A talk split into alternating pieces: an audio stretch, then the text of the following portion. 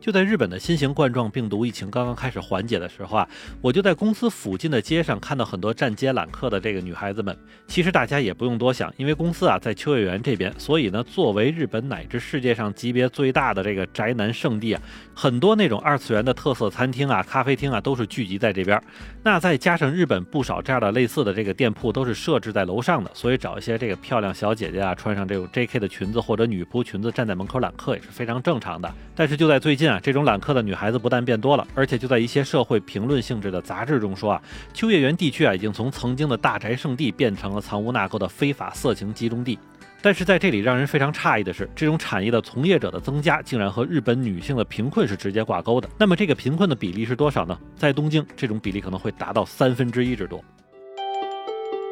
欢迎你收听，下站是东京，八尾还在站台等着你哦。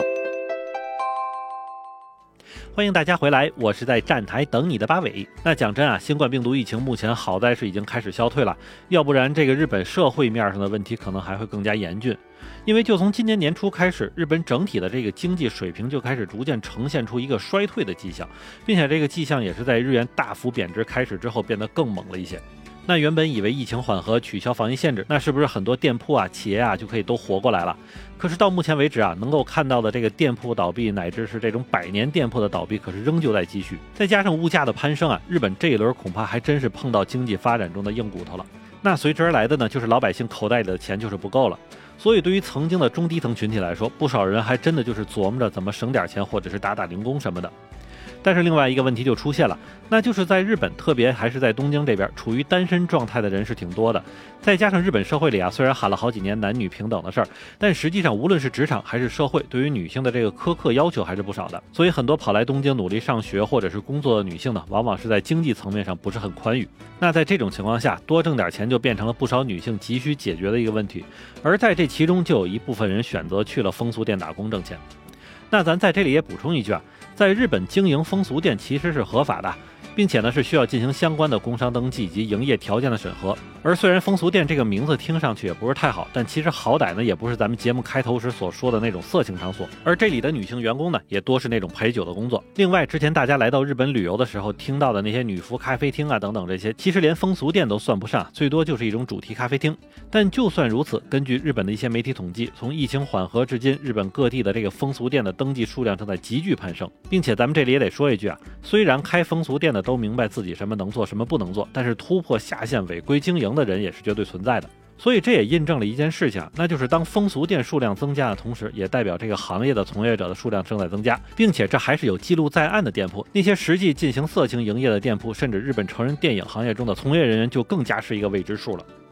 其实就在今年年初的时候，我就看到过日本的一则新闻，是讲日本的部分地区，并且这个部分地区里面还包含了东京、大阪这样的大城市，政府呢会提供一些免费的生理用品来给女性使用，并且呢在社会层面上这件事情还叫做生理贫困，所以可见女性缺乏有效的收入来源呢，已经成为日本社会层面上的一个大问题了。那就在最近呢，日本一家网络电视台也进行了一个街头调查，然后就发现东京街头平均每三个女性里边就有一个人是处于贫困状态。并且根据这个电视台描述，这种贫困是那种想要单纯的生活就已经很困难的水平了。在随后对一名不愿意透露个人信息的女性的采访中发现啊，由于缺乏稳定的经济来源，这个妹子呢平时白天正常打工，晚上呢去风俗店打工，并且呢在这期间还会去接一些成人电影的活儿。而根据她自己说啊，这种身兼三职的做法也只是让她过上了普通的生活。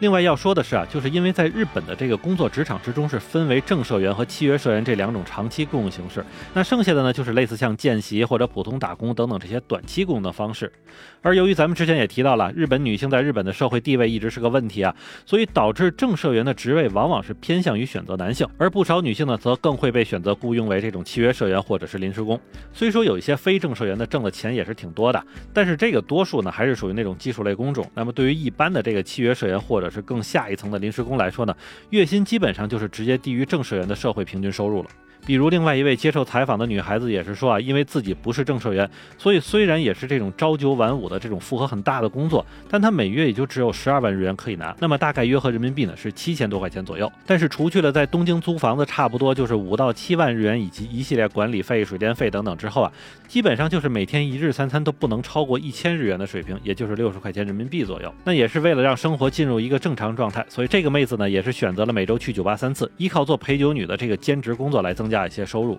也许听到这里，很多朋友会说啊，说这应该是少数群体的现象吧？其实不然，因为还是这家网络电视台所给出的数据来看呢，在所有的非正式社员的女性之中，大概有百分之十五的人去从事了风俗业或者陪酒这类的工作。而且还要跟大家说的是啊，这个数据可已经是二零一七年的了。如果放眼到现在，这个群体的比例还会更多，因为疫情带来的企业裁员呢，会最优先裁掉非正社员群体。而我自己在做这个节目的内容准备的时候呢，也曾经有过一些想法哈，那就是这么多兼职工作，为什么非要选择那些风俗类的呢？但是最后发现啊，但凡是还有些别的选择，可能这些妹子就不会选这条路，因为除去一部分是真的需要些技术、要证件的那种岗位之外，就算是打工形式的工作，不少用人单位也会紧着男性来。另外，同样是因为贫困问题啊，很多日本大学生呢，在上学期间呢，是在依靠助学贷款来扛着。那直到毕业的时候，才发现自己已经属于是负债进入社会了。如果此时再有工作不好找的问题一并而来的话，那么逼人走向绝路的事情就有可能发生了。